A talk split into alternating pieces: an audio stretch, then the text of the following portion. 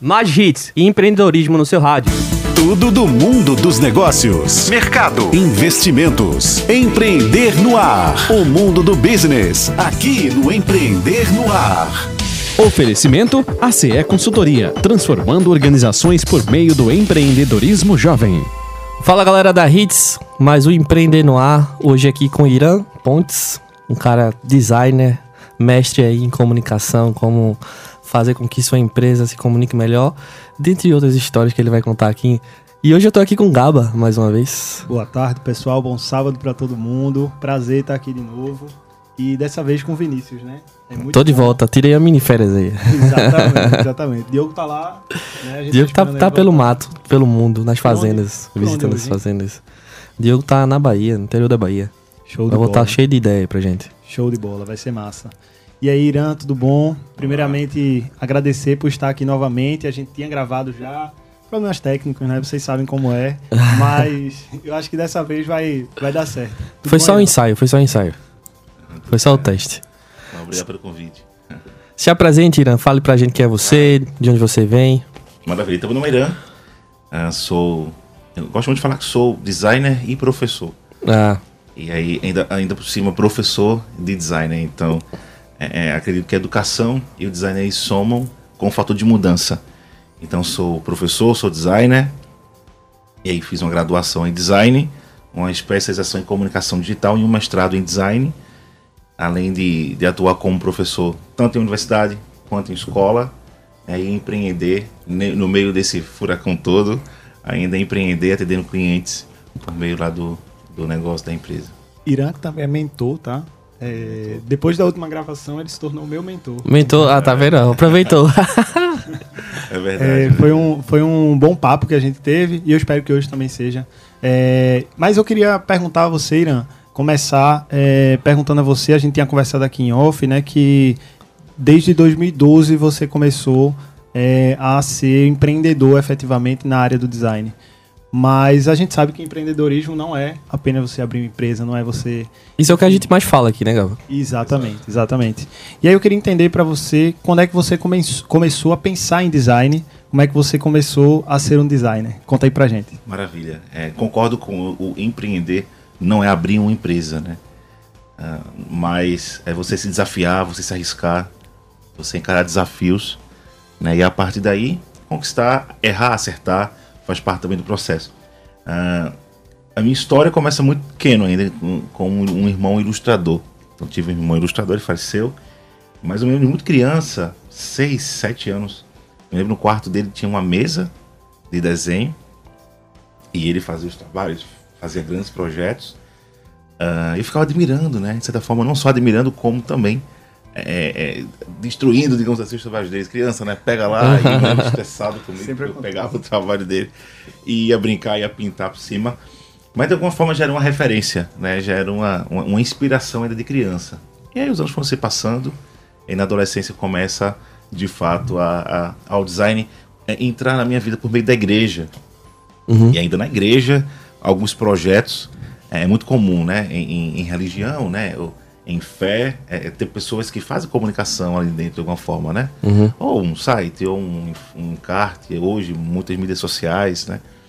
E na em minha época também, né? Ao, ao, ano, ano, passado, né? Ano passado, mas na minha, época também. E aí comecei alguns projetos, e ainda na adolescência, com 12 anos, 12, 13 anos. E aí os amigos da escola, né, começaram também a observar, né? E já pedi aqui fazer um trabalhozinho aqui, outro ali. E ainda com 14, 15 anos comecei a ter alguns clientes, uh, vou falar clientes reais, né? Sim. Pagavam para fazer algum tipo de projeto, um adolescente de 14, 13 anos. Mas calma, teu irmão ilustrava e aí você aprendeu a desenhar também ou já foi pro computador, já foi começando a mexer em coisas diferentes? Eu, eu ia perguntar justamente isso, Vinícius. É, quando você tinha o seu irmão lá, que era ilustrador e tudo mais, eu não lembro qual era o ano, não, não vou saber qual é o ano, mas diz pra gente, já existia computador naquela época? Se não, como era que funcionava? Ele quer te chamar de velho indiretamente aqui. mas tudo bem. Rapaz, isso foi acho que 98, 97. Ele faleceu em 98. Uhum. Então não tinha computador, ele fazia tudo manual. Uh, e não, não, não, não me direcionei para a ilustração. Mal sei fazer um, um esboço. Todo designer na verdade precisa trabalhar com esboço, mas eu não, não sou ilustrador. Minha, minha área, meu direcionamento realmente foi mais para o computador, isso com 12 anos também, que casou muito com ganhar o meu primeiro computador com 12 anos, ainda na internet de escada, ah, acessava de madrugada, todo aquele processo de internet, aquele barulhinho lá da conexão no IG Best, né, o final de semana, e a partir daí, uh, a partir daí, de fato, uh, eu comecei a entender um pouco mais. Acho que é interessante também, porque no início, né, anos de 2000, 2002 mais ou menos, uhum. é com não, não não tanto acesso essa internet, nós não tínhamos tanto acesso à internet. Sim. Então os programas eram, eram offline. E aí você tinha mais tempo ou menos distração para praticar as ferramentas. E aí naquela época eu já começava a praticar algumas ferramentas, o querido CorelDRAW, é, FrontPage, que fazia uhum. parte dos sites, é, Dreamweaver também, dentre outros, uh, sem a distração de estar online. Agora também, quando chegava a hora de conectar era MSN, né? alguns anos depois Orkut, né? 2004, né? Orkut começa uhum. a surgir por aí. Uh, enfim, aí você também tem um, uma diversão. Mas praticamente todos os dias na semana ficava lá no computador, trabalhando com Photoshop, Fireworks, uhum. CorelDRAW. Fazendo aquelas aí, montagens, né? Brincando e tal. Exatamente. Alguns sites também gostavam muito dessa parte de, de digital, assim, de site, sabe? Uh, alguns logos também já começaram a surgir por aí. Entendi. Enquanto adolescente tudo isso desperta na gente essa, essa bagagem, né? Coisas que a gente nem imagina e que vão se juntando para ser o que a gente. É, para formar quem a gente vai ser depois, né? É, mas eu queria entender também, Irã, é, de, depois daquela, daquela época ali da igreja, depois da época dos primeiros trabalhos, né? De que forma tu se alimentava com referências, por exemplo? Qual o papel das referências? Falou aí de uma referência de vida, que é o teu irmão, mas no teu processo criativo, as Legal. referências elas entram em que parte, de que forma tu encara é, e como tu se alimenta de novas referências. Legal, legal. Uh, em relação à vida, né? Pós-escola começou né, todo o processo profissional. Mas quando você faz de referência, me vem muito a memória repertório. É uma coisa que eu faço sempre com os alunos. É, o design, ele tem um, um, grande amigo que é o repertório. Sem repertório não há combinação. Uh, uma atividade prática, lúdica, simples. Se for para você, olha, a lâmpada do teu quarto queimou. Então, como você, o que você tem que fazer para solucionar esse problema? Alguém pode falar, ah, acende uma vela. Ótimo. Ah, agora, para você eh, ter essa ideia criativa, você precisa saber o que é uma vela primeiro. Então, o repertório ele faz parte desse processo de design de comunicação com o geral como um amigo próximo. Então, quanto mais referência, repertório, melhor. Então, assistir filme, acessar portais, ter outros profissionais como referência, livros, uh, estudar também, estar na faculdade. Uma coisa que eu gosto de falar muito: quanto mais conhecimento, melhor. Então, se você pode fazer um curso uh, técnico ou ferramental online, faça. Se presencial, faça também graduação, pós, mestrado, doutorado, assim vai. Uhum. Então, a, o repertório, ele. Uh, eu, eu, gosto de explicar como, como sendo um, a nossa mochila, temos uma mochila, e dentro da mochila existem lá os materiais, né? E todos esses materiais são nossas experiências.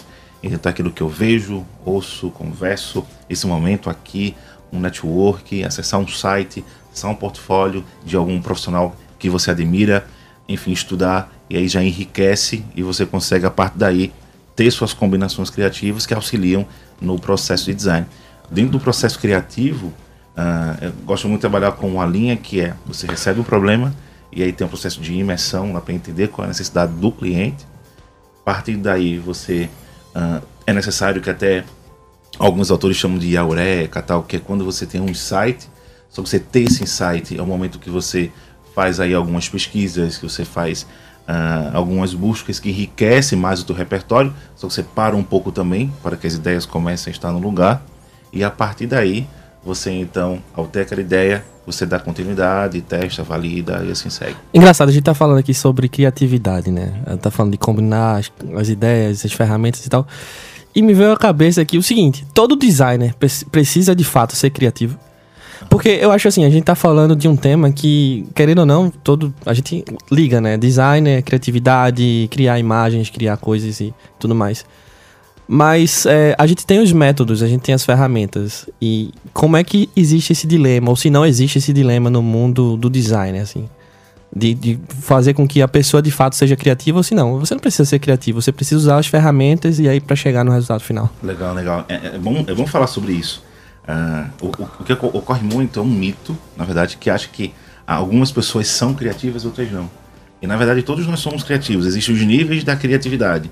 Né? A criatividade é uma habilidade e por ser uma habilidade ela precisa ser desenvolvida.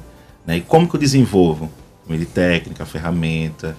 Né? Dentro dos níveis da criatividade, uh, tem, é, do profissional, por exemplo, olhando para o profissional, eu tenho naquele momento de, de imersão para a solução de um problema também. Então, a criatividade ela é uma habilidade que pode ser desenvolvida e é uma ferramenta para solucionar problema. E o design, ele também é uma ferramenta para solucionar problema. O design ele existe para uh, existe porque alguém, ou, ou, seja, ele uma empresa ou uma pessoa precisa de uma solução para algum, alguma necessidade, sim, sim. alguma dor ou algum problema. Então, uh, sim, todo designer ele ele é uma pessoa criativa, ele exerce a criatividade, ele precisa desenvolver a criatividade. E por ter existem níveis Quanto mais imersão, uh, melhor. E não só designer, um médico, uh, agora no momento de pandemia, né? Estamos vendo tantos profissionais de saúde que precisaram utilizar da criatividade para se reinventar, né? Reinventar um ambiente hospitalar, reinventar uh, alguns processos também para cuidar de pacientes uhum. nesse momento de pandemia. então a criatividade ela não é algo do designer, a criatividade de todos nós. ah, mas minha mãe, por exemplo, só tem um ensino médio e ela não, não tem uma formação específica ou ela não sabe ler, ótimo, não tem problema. A criatividade, ela também. Uh, é, a sua mãe também é criativa, porque ela, ela, ela desenvolve processos, ela soluciona problemas em casa, ela, ela consegue uh, se desenvolver algumas etapas que não necessariamente estão ligadas a algo de uma formação. Então, Entendi. por ser uma habilidade onde todos temos uh, e uma necessidade que todos temos, que é de solucionar problema, então a criatividade é para é todos nós. Eu quero fazer uma pergunta aqui para você responder de bate pronto, Irã. Uhum. Diz uma pessoa na tua vida que não está na área de criatividade, que não estudou criatividade e que é criativa e que te inspira. Ok, é minha mãe. É a minha mãe. Minha, minha, minha veinha lá, como fala. a minha mãe. Minha mãe ela não é formada na área de design ou alguma área próxima, uh, mas ela é uma senhora muito criativa ela enriquece muito seu repertório, adora ler livros, né? Em casa tem, sei lá, quantos, 50, 100 livros talvez, alguma coisa desse tipo. Uh, e ela é uma pessoa que soluciona problema todo o tempo. E aí você para pensar, tá, mas o que uma senhora dona de casa de 70 anos soluciona problemas? Os mais variados. Uh, problema do tipo, ah, qual é o almoço do dia? Por exemplo, isso é um problema. Uhum. Né? E ela tem uma solução criativa para aquilo. Ela consegue fazer as combinações dela e da receita surge algo ali no almoço, por exemplo. Sim. Sabe? E assim outros tantos também, ajudando outras pessoas, algumas ações. Um dia, desse, dia desses, ela conversando com, com amigos que estavam fazendo uma ação social uhum. uh, no, no sertão aqui de Pernambuco. E ela falou: Olha só, uh, nós temos uma grande necessidade que nós temos meninas uh, mulheres que não têm como comprar absorvente, por exemplo. Isso é uma realidade de saúde pública que o Brasil tá, está debatendo em relação a isso. Ele falou, tá, e por que vocês não colocaram lá um absorvente na cesta básica? E a partir daí, todas as cestas básicas, sei lá quantas foram entregues no interior, por algumas dezenas, uhum. uh, todas estiver, estavam com absorventes, alguns absorventes para as meninas. Então, esta é uma solução criativa, uh, que é uma solução para um problema real, né, por uma senhora de 70 anos que não é designer ou algo do tipo. Gostei dessa, dessa abordagem aí. É. Tu quer fazer uma pergunta? Não, não. Acho que a linha que a gente tá conversando aqui liga muito ao brasileiro, né? O brasileiro tá enfrentando problema o tempo todo. E a escassez faz com que a gente seja é, necessariamente criativo muitas vezes, né? De procurar uma solução é, barata ou uma solução não convencional para o problema que você está tendo lá. Mas eu queria voltar aqui para aquela linha do tempo onde você estava ali aos 14 anos já produzindo sua logomarca ou vendendo isso. Como foi esse processo de, poxa, eu acho que eu posso ganhar dinheiro com isso aqui? E qual foi essa primeira história? Legal, legal. Uh, como eu falei, tinha 13, 14 anos. É, isso é um absurdo, olhando né, para hoje. Cara, um menino de 13 anos ganhando dinheiro, alguma forma desse tipo, com design, não tem faculdade, né? Uh, mas uh, ali eram era os primeiros passos como autodidata né? Estava estudando ali online, quando tinha acesso à internet, baixava algum tutorial, algo do tipo. CD-ROM também, não sei se vocês lembram, uhum. achei em casa que foi uma geração mais antiga, né? Não geração Z que já, já chegou com não Velox. Não me passa pela cabeça que alguém não conheça o que é um CD-ROM. Um CD-ROM disquete, cara, disquete. Então pronto, um pouco mais difícil. E lá tinham também algumas aulas, né? Dos programas lá tal. Então eu estudava, estudava bastante. Uh, e aí com cerca de 16 anos, saí da escola.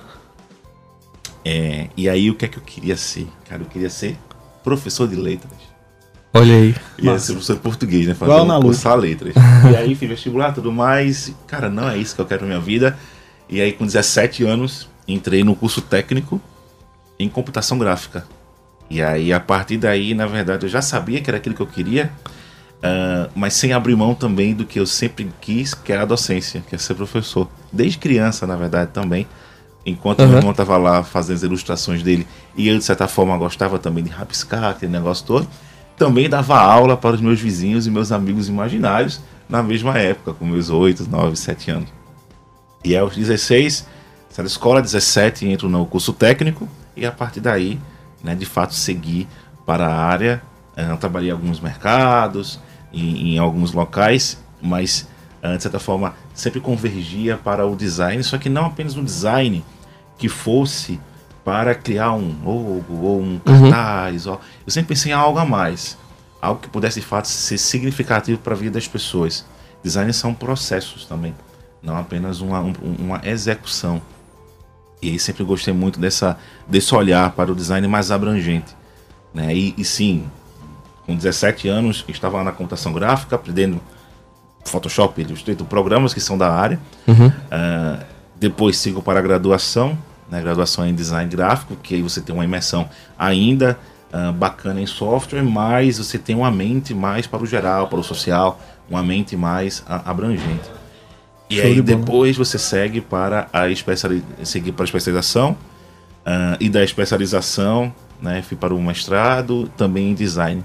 E aí com a especialização, na verdade, é, que eu saí um pouco da área para focar em comunicação, e aí percebi que, em especial comunicação digital, e aí percebi uh, que o design da minha, da minha essência, da minha raiz, digamos, ele somava muito com outras áreas que se complementam. Uhum. Né? O marketing, a própria comunicação do modo geral, e dentre, dentre outras áreas também.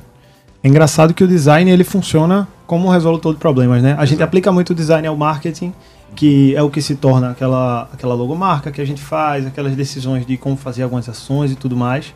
É, e aí eu queria aproveitar esse espaço que a gente está falando de marketing para a gente falar um pouco da Amaré Comunicação, que é uma empresa que utiliza o design, utiliza conceitos de resolução de problema para atender os clientes e é, com base em alguns problemas que muitas vezes são complexos e são é, únicos de cada empresa. Né? Então, hoje a gente vai falar um pouco sobre o Comunicação 360, que é um dos serviços da Amaré Comunicação, no Amaré Arrasta de hoje. Beleza? Vamos entrar aí no Amaré Arrasta. Em seguida, a gente volta para conversar um pouquinho mais com Irã Pontes. A Maré Arrasta. Ideias originais para negócios reais. Fala pessoal do Empreender no Ar, aqui quem fala é Gaba.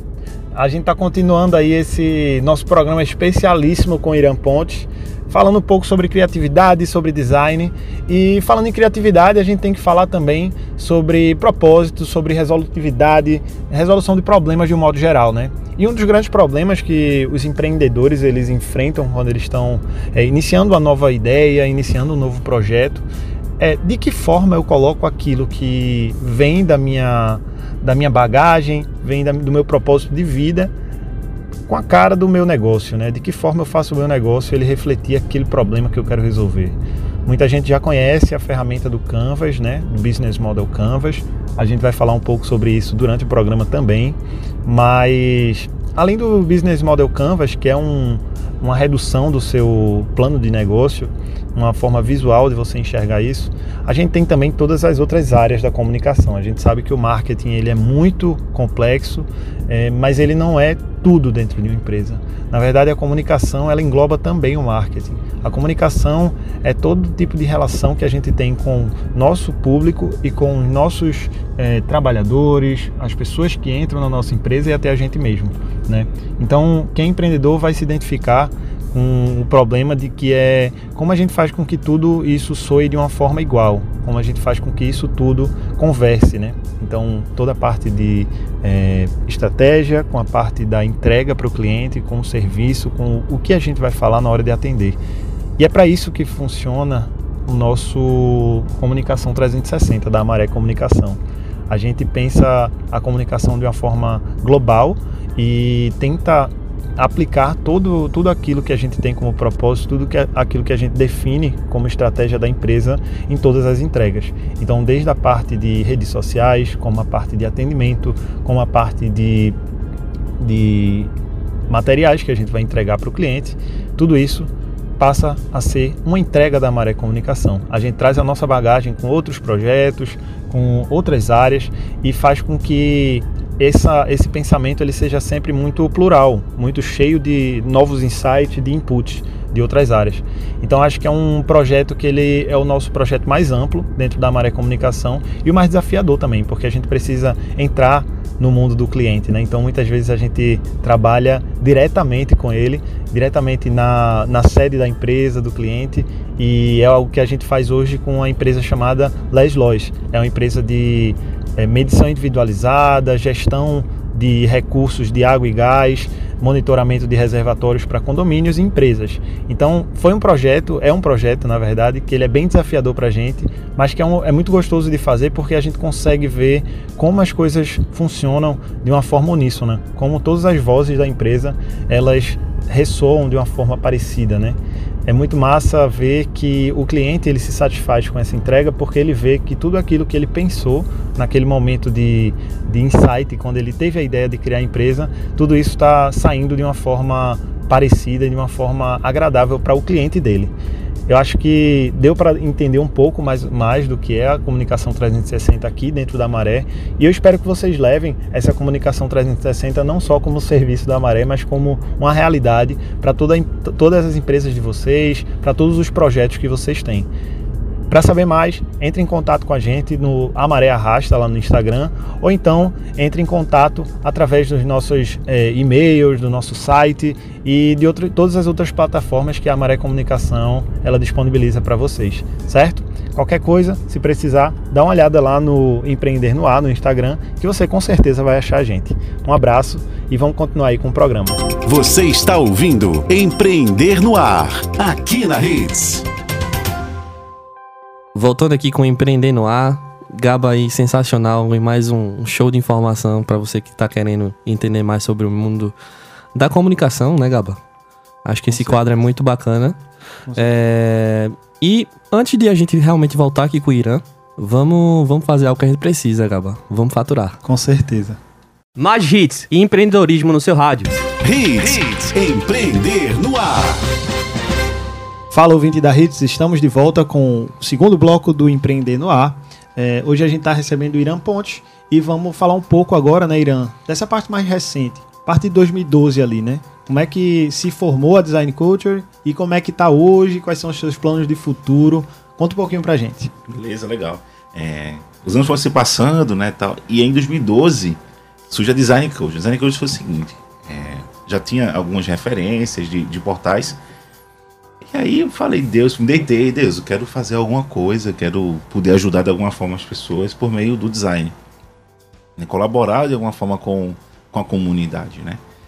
Uh, e aí surge a ideia, Design Culture, e a partir daí ela, ela, ela nasce. A DC, ela nasce, chama DC, né? Design Culture, ela, ela inicialmente era um portal de, de design comunicação, e matérias e colunas, etc.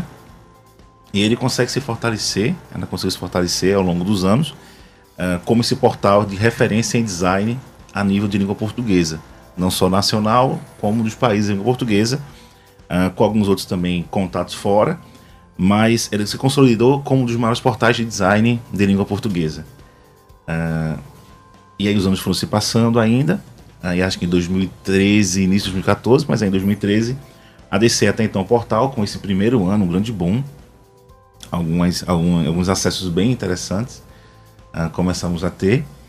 Uh, e aí em 2013 a, a DC ela começa a ter uma vertente voltada para treinamentos. Na verdade, não falo treinamentos, mas formação, qualificação profissional. que era que é esse, esse é o fator de mudança. Então, nós acreditamos que por meio eh, da educação, seja e, e desse conhecimento, seja no portal, a partir do portal, com as matérias, do, dos milhares que já tem lá, ou nos cursos, ou nos eventos, de alguma forma ajudar as pessoas a se desenvolver. Quem que escreve as matérias? Rapaz, hoje nós somos uma equipe de cinco pessoas, mas já tivemos um momento de 15, 20 pessoas uhum. colaborando. Hoje a, a, empresa se reestruturou a nível do portal, né? então nós hoje temos uma equipe menor, uh, mas uh, uma equipe também que é muito plural. Então tem, tem algumas pessoas, que tem, por exemplo, Érica e a Bruna, que são responsáveis pela parte de cinema, então uhum. escreve mais essa parte de fato de cultura. Uh, eu já escrevo junto com o André e Mauri e Jéssica, uma parte mais voltada para design e comunicação. Então nós somos uns seis a sete hoje, fora alguns outros colaboradores parceiros que também ainda escrevem, Mauri Diógenes, enfim. Uh, mas a, a grande, a, a, grande questão da DC foram os cursos, né? são os cursos. Uhum. E aí nesse, nesse tempo já formamos algumas é, centenas, digamos assim, de pessoas. Isso é muito bacana, porque um sonho que nasceu em uma noite, em 2012, né, de repente estava formando algumas pessoas fora do Brasil, inclusive. Então isso é, uma, é um grande marco é, da empresa, da DC. Ah, os anos foram se passando e aí a DC, que até então era um portal, depois continu, ela tem um braço na, em educação, uhum. como uma escola de cursos criativos. Uh, e aí esses cursos criativos até então itinerantes e online, né? Itinerantes online, então passamos por vários estados, fora do Brasil tal, e EAD. Uh, continuando aí a jornada, ela também começamos a perceber uma necessidade do mercado para atender uh, processos de design. Então, em especial brand, que aí já entra numa questão mais de gestão né, de uma marca uhum. e é uma consultoria. E aí dentro do processo do brand tem o design de marcas, que é o grande, a grande, é, ou design de logos, que é o grande braço do estúdio. E então a DC hoje tem um estúdio criativo, que é o estúdio IPM, onde atendemos marcas Uh, tanto no, em especial o processo de design de logos, que é a nossa grande referência. Então, se alguém tiver em casa alguma empresa e precisar de uma de uma, de uma marca, de um logo, pode contactar. Olha, nossa grande. Tá bem servido aí. Tem a Maré nosso e tem o IPM. Pois é, nosso grande processo, na verdade, é ajudar pequenas empresas, né? São pequenos empreendedores, é o nosso grande braço. Uh, e a partir daí, o, o brand ele se expande. Então, auxiliar essas empresas em, em alguns processos tanto uh, de estratégias internas, quanto uh, para de alguma forma auxiliar também sua comunicação. Então aí o, o, braço da DC também se estende para auxiliar essas empresas. Então são três grandes áreas, que é o portal, a educação e a consultoria, que como nós chamamos. Nós não somos uma agência, não é a ideia, mas é ser uma empresa de consultoria, um estúdio criativo de consultoria para esses pequenos e médios empresários. Ô Irã, é, me incorreu essa ideia agora que eu até comentei agora há pouco, né? Uhum. A gente trabalha em empresas que têm mais ou menos é, um nicho de mercado bem parecido, né? E eu vejo que uma tendência muito grande no ramo da, da comunicação em geral é a formação de parcerias, né? Você uhum. disse que a sua equipe hoje se torna mais enxuta e tudo mais. De que forma você olha o ecossistema de, de pessoas que fazem serviços parecidos e que acabam colaborando? a gente vê bastante projeto aí, né, de, de principalmente de identidade visual, de marca, sendo feito em, em parceria, né? Eu, eu vendo um dia desses um, uma empresa que ela trabalhou com o design da marca, enquanto que toda a animação, toda a parte 3D foi feita por uma, por uma terceira, né? Uhum. Tava o cliente, a empresa contratada e aí é, a gente chama um terceiro para fazer a participação. Isso é, isso é também um, um, fator de mudança dos novos tempos da comunicação, a gente pode dizer isso? Concordo. É, vamos lá. É, não é que nós não possamos ser especialistas, certo? Mas existem. É, é, existe até uma. Antes falava muito que você tem que saber de tudo, você tem que dominar tudo. E hoje não. Hoje, na verdade, você, você se direciona para ser bom naquilo. Então, por exemplo, a minha área, né, enquanto, enquanto empresa, é trabalhar com marcas. Então, design do logo, trabalhar identidade visual, todo esse direcionamento. Eu trabalho persona, trabalho tom de voz, toda essa parte que direciona para estratégia para um negócio. A parte de comunicação, por exemplo, já não é minha expertise. Então eu não tenho hoje um cliente de marketing digital, por exemplo. Sabe? Onde eu faça, por exemplo, tráfego ou algo do tipo. Hoje nós não trabalhamos com Gabriela isso. Gabriela já deu uma olhada aí. E aí, Ela é que gosta de tráfego. Já, já, já, leva isso, pode levar à vontade, porque não é nossa expertise, então nós não vamos fazer um trabalho bem feito, sabe? É engraçado, é. porque a gente tem time de parceiros também nessa, nessa E essa área, ideia é parceria. Junto, cresce e vai mais longe. Com sabe? É isso que eu realmente acredito. Então, hoje, por exemplo, trabalhamos com a parte de, de criação, né, para mídias sociais, por exemplo, essa parte de conteúdo visual, mas não, não trabalhamos com copy. Então, nós temos alguns parceiros que trabalham com copy. Então, por exemplo, hoje eu atendo uma agência de São Paulo, que aí dentro dessa agência de São Paulo são cerca de 10 clientes, onde nós não fazemos copy, nós não fazemos tráfego, nós somos responsáveis pela parte de visual, de comunicação visual, do, do design uh, voltado para mídia social. Show então, já recebemos a demanda do, do cliente, olha, isso aqui, esse é o briefing e tal, parte de copy, de copy tráfego, uh, disparo de e-mail marketing, tudo isso fica lá com, com o parceiro. Show de bola. Como também trabalhei e trabalho hoje com um parceiro de motion, um dele é Deco, por exemplo. Deco, ele não, não é lotado comigo, uh, mas ele trabalha junto. Como?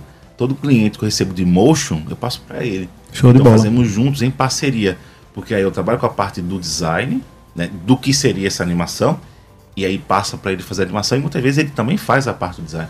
Com certeza, é um trabalho com certeza. de cocriação. Né? Então hoje o, o, o, o processo colaborativo, ele, como disse, leva você aí além. Show de bola.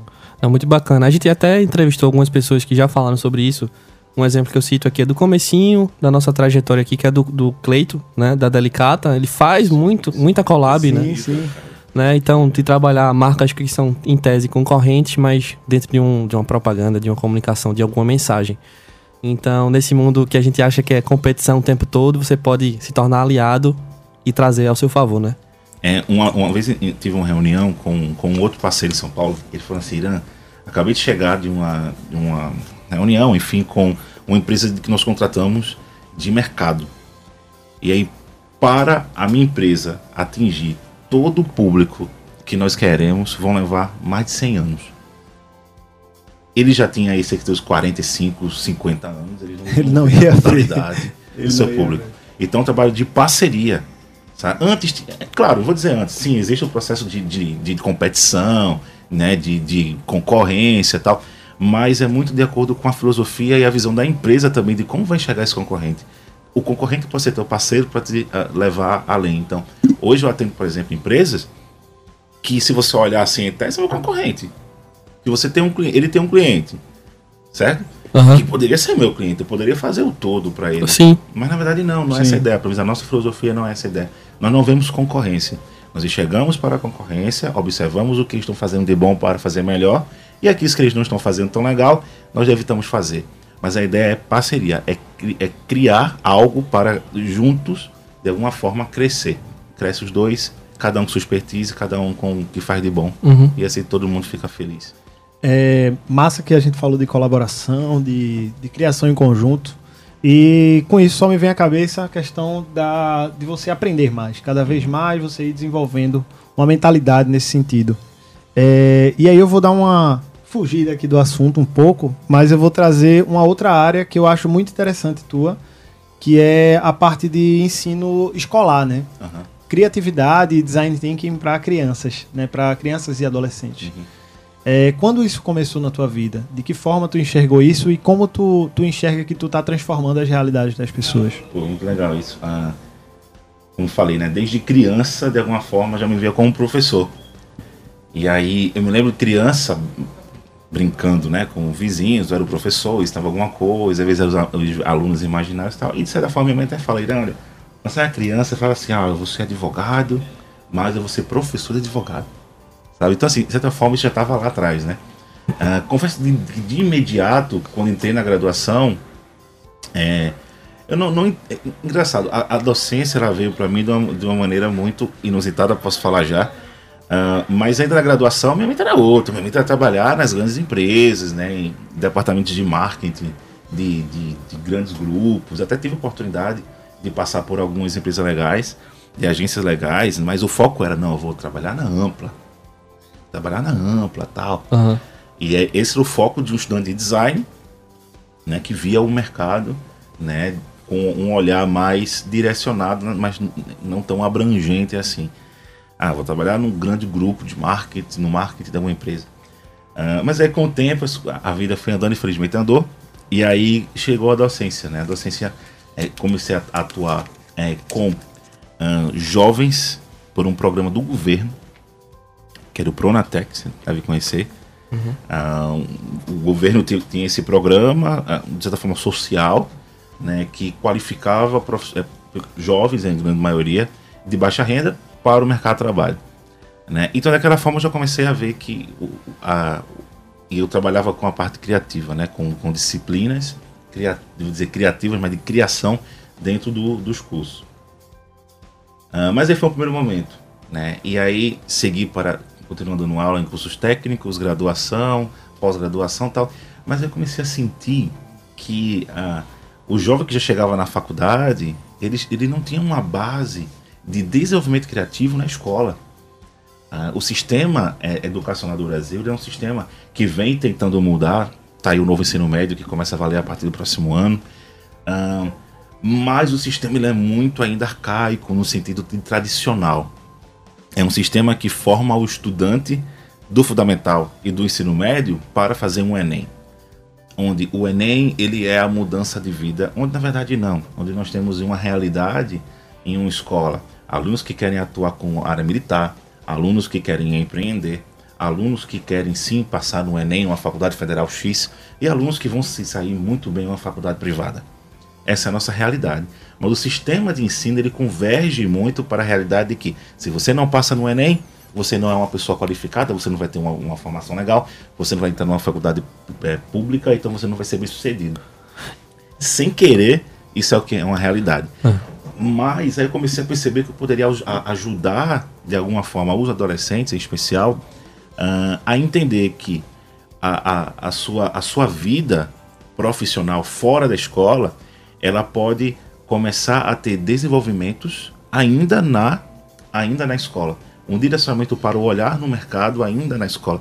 Desenvolver habilidades ainda na escola de comunicação, de pensamento criativo, ainda na escola. Então, aquela disciplina que até então os alunos só tinham de artes para poder se desenvolver, só que o ensino das artes na escola, ele ainda pega muito ensino tradicional, onde tem muita leitura, onde tem muita teoria, muita literatura em torno da arte. E aí comecei, não, então eu tenho que pensar de alguma forma. Eu não posso ser professor de artes, que não tem formação para isso. Também não quero uma disciplina que seja, não, não quero atuar em uma disciplina que seja teórica.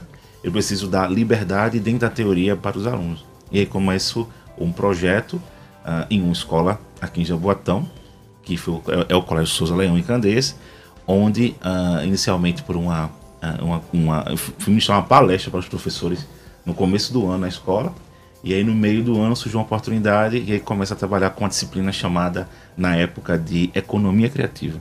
Show de bola.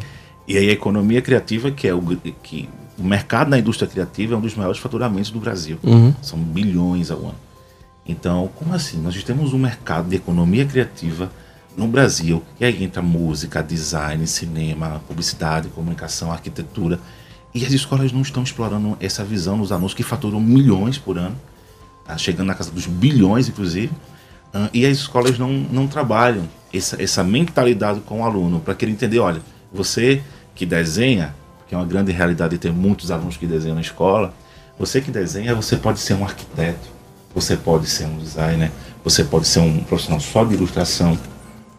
Da ilustração, do teu desenho, você pode trabalhar com animação, você pode trabalhar na Disney, você pode trabalhar na Pixar, você pode trabalhar na Rede Globo, com qualquer outra grande empresa que trabalha essa parte de audiovisual, né? E o conceito de sucesso, né? Porque eu acho que talvez o grande problema seja esse a gente conceitua sucesso como determinada profissão ou determ, determinada atitude. E esse conceito de sucesso, quando ele é implantado na sociedade, a gente meio que engole isso de comprimido, né? E não abre o olho para enxergar que existem outras coisas além de uh, você ser um advogado, de você ser um médico, de você ser, sei lá, um empresário. É engraçado que o sucesso que se aprende na escola, ele geralmente é a forma mais preguiçosa do sucesso, né? Ele é aquele sucesso que você vai seguir o caminho que alguém já trilhou para você Exato. e você vai pisar exatamente nas pegadas dele. E Exato. não, eu acho que quando você pensa em design, você pensa em, em solucionar problemas, você vai solucionar essa, essa, essa estrada de alguma forma, você vai criar a sua própria estrada, não é isso? Maravilha, maravilha. E aí em 2017, não faz tanto tempo, mas 2017, que comecei a atuar né, com, com essa visão nas escolas. Uma outra escola também, o, o CPE, que aí já é uma outra pegada, eles têm uma visão de formação profissional na escola, que eu acho que isso é bem interessante, então trabalhei com eles um pouco de marketing digital, um pouco de design, uh, isso é bem interessante também com esse outro olhar ainda na escola. E aí os anos se passaram, mais uma vez um pouquinho, em 2019 comecei a atuar com uma disciplina chamada empreendedorismo criativo, uhum. que é justamente trazer esse aluno para entender que o empreender não é abrir uma empresa apenas, mas é se desenvolver, é se arriscar, é realizar projetos. E eu estou falando de alunos que estão estudando conteúdo de graduação na escola. Alunos que acabaram de participar de um hackathon, que é algo do mercado. E um hackathon que, inclusive, eles ganharam prêmios também, primeiro colocado, sabe? Então, assim, é, é uma imersão de uma realidade de economia criativa, de tecnologia, de inovação que nós temos aqui no mercado, essa visão né, do mercado, na escola. Alunos que estudam, estão, tem um, um, o segundo ano, por exemplo, estão comigo agora, Business Canva. Então, assim, estão aprendendo na prática, estão criando empresa. Uhum. Tem empresa que é, é de, de Brownie, tem uma outra empresa que eles estão pensando em fazer é, uma, um, um, um apoio a pessoas que, que têm algum tipo de, de, de necessidade específica, então já é uma empresa social. Uhum. Então, assim, é, é, uma visão que está sendo implantada na escola, que não é fácil, porque é um sistema Sim. que bate muito de frente, onde eu falo, olha, vocês agora vão pensar em empresa, vocês vão trabalhar o Canva aqui da empresa, custo, parceiros, etc. Mas aí, por outro lado, também tem um outro sistema que fala assim, olha, você também tem que estudar porque amanhã tem uma prova, de matemática, que se você não estudar, você vai ter nota baixa, e se você não ter nota baixa, significa que lá no Enem você também vai ter nota baixa, e é um ciclo, né? E ainda bem que essas escolas estão abertas para essa inovação. Eu achei muito massa quando tu trouxe a ideia do, do Business Model Canvas, né? Para um adolescente, para uma pessoa em idade escolar, é, estudar isso, eu acho que é, coloca na cabeça dessa pessoa várias, várias perguntas, né? Por exemplo, acho que a principal de todas é qual é a minha proposta de valor, né?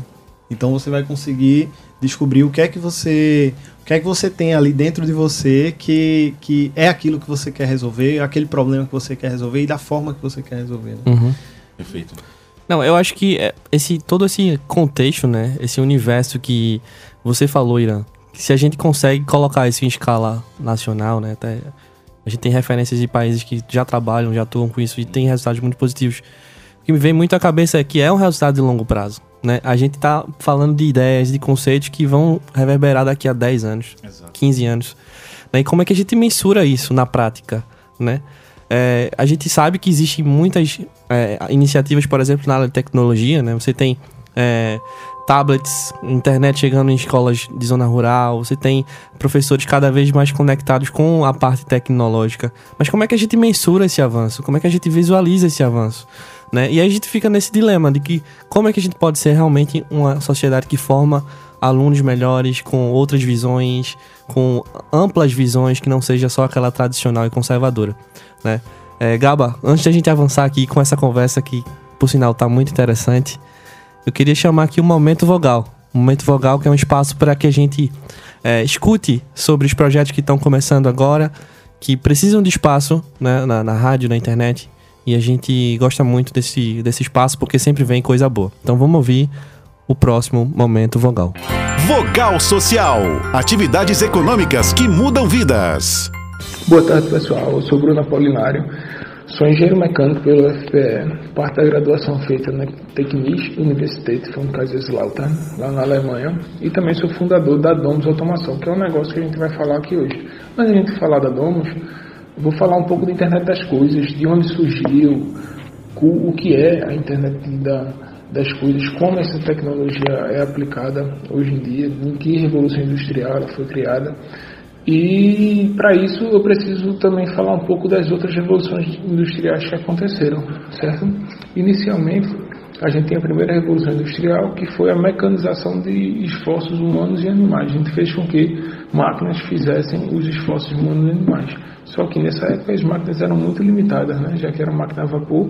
Então o, a, o crescimento dessa demanda aí de máquinas foi dado na segunda na segunda revolução industrial, onde foi feita, criada a eletricidade, os motores a combustão e também a produção em escala, a linha de montagem e etc.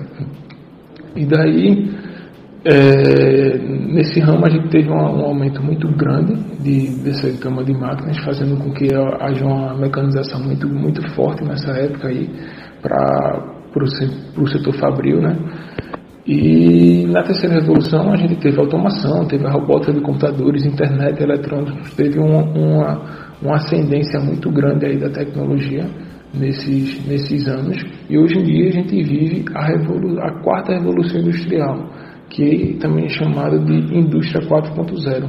Nela a gente tem alguns pilares como Big Data, Machine Learning, segurança da informação, realidade aumentada, computação em nuvem, sistemas integrados e também tem a internet das coisas. Então, essa internet das coisas a gente faz com que as coisas realmente conversem. Por exemplo, um sensor de porta converse com um sensor de janela, que converse com, com um aparelho de ar-condicionado, que converse com iluminação de algum determinado setor da, da empresa. A gente define como a internet das coisas sendo uma rede de objetos físicos, que são as coisas, que são incorporados a sensores, software e outras tecnologias com o objetivo de conectar e trocar dados com outros dispositivos e sistemas de internet. E daí, falando sobre a Domus, a gente faz a otimização dos processos operacionais através de controle e de uma gestão remota, entregando assim quatro principais valores, quatro principais valores agregados. A gestão, o controle e acessibilidade, a sustentabilidade e a maior lucratividade na empresa. Mas como a gente faz isso? A gente, através de uma solução de internet das coisas, que a gente acabou de falar, a gente recebe sinais das máquinas de consumo, de presença em algum ambiente, de uma porta aberta, de uma porta fechada e etc. E daí faz, envia comandos para equipamentos eletrônicos que são responsáveis, que são os ativos por determinada operação, fazendo com que haja automação desses processos operacionais através desses equipamentos eletrônicos. E toda essa, e toda essa gestão remota é feita através de uma plataforma web. Certo? Em relação aos ganhos, a gente tem ganho em relação a, a, por exemplo, conta de energia, que é um custo fixo. Se a gente começou hoje a, automatizar determinados equipamentos, a gente vai, no final do mês, colher esses frutos. Então, é um retorno de forma imediata. Em relação aos custos variáveis, a gente diminui, a aumenta muito a vida útil das máquinas, porque a gente faz uma gestão aplicada a elas, elas funcionam de acordo com o regime operacional, e a gente também diminui as manutenções corretivas, que vão ser agora preventivas, porque a gente já vai ter acesso a uma tendência de aumento de consumo, uma tendência de quebra delas. E daí a gente também tem outros ganhos né, de recursos humanos, tendo assim a maior eficiência, alocando as pessoas que são responsáveis por determinada automação para outras, para outras tarefas, e daí aplicar realmente uma análise indicativa remota nesse sentido. Em relação ao propósito, a gente, nos últimos anos, a gente viu que a demanda por energia elétrica aumentou muito e, a gera, somado a uma geração muito lenta, a gente teve um alto custo. Nesses últimos meses a gente está vendo o aumento que está sendo muito considerável aí nas contas de energia, né? E daí, é, com prática do mercado, foram criadas algumas alternativas, como energia solar e mercado livre de energia. A nossa solução trabalha de forma complementar. Por quê? Porque a gente entrega um consumo enxuto. Entregando um consumo enxuto, a gente precisa de uma capacidade menor de, de, de equipamentos no, na solução de energia solar, por exemplo, a quantidade menor de placas, uma, uma demanda também contratada menor. E a gente ainda consegue entregar uma gestão e controle com maior consumo sustentável em relação a esses fatores. E ao final a gente deixa só uma provocação do quanto a gente perde pela ausência da automação no em determinado mercado, fazendo analogia aí ao dos automóveis, né? o quanto a gente ganhou nos últimos 20, 30 anos em relação à economia, eficiência, gerenciamento, segurança, acessibilidade, praticidade, conectividade e valorização. Esse foi o Vogal Social. Bom, depois de ouvir esse pessoal aí que vem com tudo no Momento Vogal, é, vamos continuar aqui escutando essa visão aí do, do Irã Ponte sobre esse momento da escola e essa formação do pensamento empreendedor. Legal, legal. E, e, e isso é muito interessante, né? Porque eu trago a bagagem de designer, né? Dentro de uma escola que está aberta para essa inovação. Então acho que é uma grande é, é um grande ponto. Existem escolas em Recife que estão abertas para trazer uma educação mais inovadora, uma educação que desenvolve o lado criativo dos alunos, dentre eles os colégios Dragão de Candeias, que é onde atuo. Uh, e aí é interessante porque agora, depois desse, de, em uma visão onde, por aí, estou formando alunos, é, estudantes, 2017, 2018, 2019, 2020, e chega a pandemia, onde eles, onde eles conseguiram vir na prática que por meio da criatividade nós conseguimos nos reinventar, né? E aí a criatividade ela vem de maneira muito sutil, né, como solução de problema, e eles estão vendo na prática isso, e eles realizaram projetos, né, pensaram em soluções também de problemas uh, para a escola, inclusive, e para a comunidade. Uh, e aí, desde 2020, eu vi sendo convidado por uma empresa, que na verdade é um, é dos maiores sistemas de educação no Brasil, para estar tá qualificando os professores. Então, eu trabalho agora com formação de professores, com essa visão uhum. de como você pode é, ser um professor mais criativo e despertar o lado criativo também dos seus alunos por meio de metodologias ativas, por meio de dessa prática criativa em sala de aula. Então, de, de 2020 para 2021, já foram mais de 50 escolas que teve a oportunidade de, de estar presencialmente e também remoto, uh, conversando com esses professores que são profissionais que estão super abertos para esse novo momento, em escolas que estão dispostas a, a se abrir para esse, esse novo momento. Inclusive, estive em escolas muito tradicionais, uh, escola de freiras tal, sabe? Uhum. Uh, e, e ouvi da freirinha, oh, isso aqui é muito interessante, professores vão fazer isso aqui, isso é muito legal, sabe? Que, de certa forma, é, é, uma, é um movimento, é uma corrente que vai, que vai surgindo. Existem outras iniciativas também no Brasil muito legais em relação a esse despertar criativo. O empreendedorismo criativo começa comigo por meio da Mind Makers, uma empresa de Belo Horizonte, uh, que tem essa disciplina, que tem essa visão. Sou pioneiro no Nordeste em atuar com essa disciplina, dentro dessa visão. Existem outras, uh, outros profissionais, outros mercados e outras ideias, iniciativas também que estão rolando. Uh, e aí agora, com a formação de professores, né, e não consigo ficar parado, uma coisa que eu não consigo ficar parado, eu sou muito inquieto, e aí quando eu vejo que tem, um, eu não vou conseguir abraçar o mundo todo, não vou conseguir solucionar todos os problemas, mas dentro lá da minha comunidade eu tento de alguma forma né, mudar essa visão. E estão atuando com os meus alunos na graduação, né, eles, têm, eles, eles têm uma visão mais ampla de mercado e também de auxiliar pessoas. Ano passado fiz um, um projeto com meus alunos da graduação, onde eles pensaram, ao total foram, se não me falha a memória agora, acho que 19 soluções criativas que foram entregues de aplicativos uh, para ajudar as pessoas neste momento de pandemia. Então, assim, foi bem interessante. apresentei até na Argentina esse projeto. Show de bola. Foi bem legal, porque é, apresentar para professores é, da, de toda a América Latina, a, o projeto que foram feitos em sala de aula por alunos, é, que tem uma visão de empatia neste momento de pandemia, apresentando uma solução que é viável de ser produzida, apesar de quem, como protótipo, está em sala de aula, isso é muito bacana. Né? Isso é muito bacana. E recente, venho trabalhando agora uma oficina que é uma oficina de despertar criativo em escolas onde não há uh, uma disciplina de empreendedorismo criativo, por exemplo. Uhum. Sabe? E, e, e tá, tá, rolando e tá dando bem, bem certo. É um projeto novo e aí tô, tô andando em relação a isso. Irã, a gente vem chegando aqui ao final do programa. Acho que a gente só tem a agradecer sua disponibilidade, sua atenção com a gente. É um momento muito rico né, de criatividade, de comunicação, de design. E a gente sempre abre espaço aqui. Eu sei que Gaba quer fazer mais uma pergunta. Mas a gente sempre abre aqui o espaço para você falar, né, onde estão suas redes sociais, onde estão uh, seu website, como é que o público te acha na internet. Porque tenho certeza que tem muita gente curiosa para aprender mais com vocês. Então fica também aqui o espaço. Gaba, também quer fazer uma pergunta? Não, na verdade não era nem uma pergunta, era uma observação que eu achei interessantíssima, né? O cara, ele lá no início, ele já trazia que ele queria ser professor de advogado, professor de, de, de, de qualquer, qualquer, profissão, coisa. né? É e aí o interessante que me pegou agora é que você é professor de professores, né? Então, eu acho que é, os professores, eles são uma parte fundamental da transformação criativa do país. Queria te dar os parabéns é, por Sim, estar agindo diretamente nessa, nessa área aí. E queria abrir o espaço aqui para você poder é, dar o um endereço para as pessoas, dizer como as pessoas podem encontrar você e a Design Coach. Gaba, eu só fico pensando se a gente juntar todo mundo que a gente entrevistou aqui para fazer um projeto ia ser bom. Hein? Ia ser massa. Só galera muito boa que mexe com educação, que mexe com criatividade.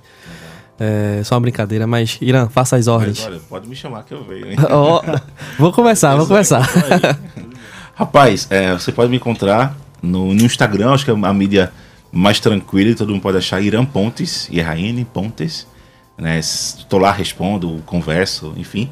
E de lá tem uh, o, o da Design Culture, que é o Design Culture BR no final, no Instagram, Facebook, Twitter, é, YouTube, estamos lá também. E o nosso portal, que é o designculture.com.br. E é isso, me conta lá no Instagram que eu passo também ele, todos os links, podem me seguir lá. Ele responde mesmo, viu? Porque para essa entrevista aqui, a gente falou pelo Instagram Irã Olha aí, então prova viva que vale a pena. Pessoal, obrigado pela participação. Até o próximo sábado. Tchau. Valeu, gente. Até o próximo sábado.